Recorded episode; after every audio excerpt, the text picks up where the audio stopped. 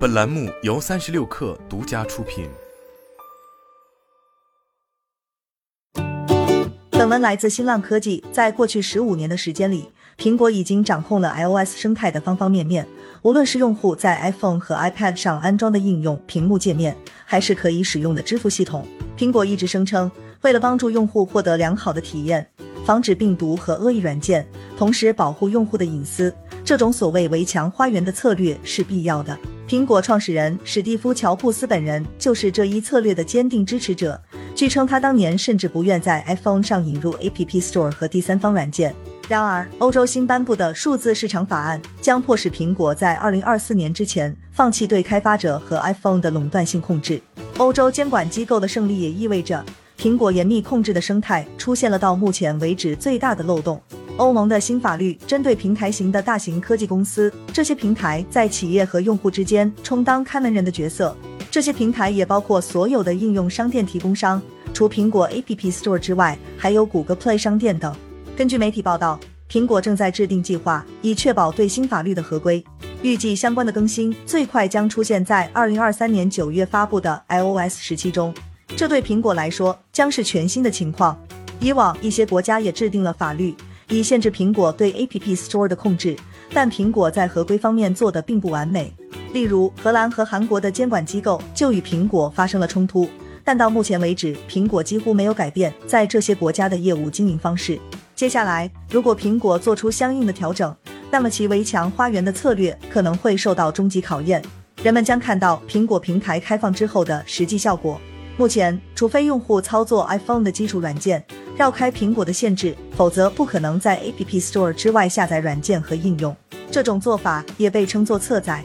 苹果长期以来一直坚称，允许用户绕开 App Store 安装应用将破坏 iOS 平台的安全性，并使用户暴露在互联网的各种风险之下。与此同时，批评者认为，相比于促进竞争、给用户带来更多选择等好处之外，安全风险微乎其微。如果苹果接下来放开平台，我们将看到。哪一种观点是正确的？根据媒体报道，苹果也准备支持第三方的应用商店。从理论上来说，这些应用商店提供的应用不一定会经过苹果的审核，这可能会以一种迂回的方式解决令开发者头疼的 App Store 应用审核流程问题。目前，开发者在发布任何应用和更新之前，都需要首先得到苹果的审核批准。苹果已经制定了一整套的要求，涉及安全、隐私保护，甚至内容本身。应用必须满足这些要求，才能在 App Store 中上架。然而，许多开发者认为苹果的审核标准宽严不一，而开发者可能需要在无法与苹果进行更多沟通的情况下等待审核很长时间。如果允许绕开 App Store 安装应用，那么开发者可以通过第三方应用商店，以更直接的方式去触达用户。不过，根据最新报道，苹果也在考虑对 App Store 以外提供的应用进行某种形式的审核。尽管该计划的细节目前还不清楚，允许从 App Store 以外安装应用，还将解决开发者对苹果最大的不满之一，即所谓的苹果税。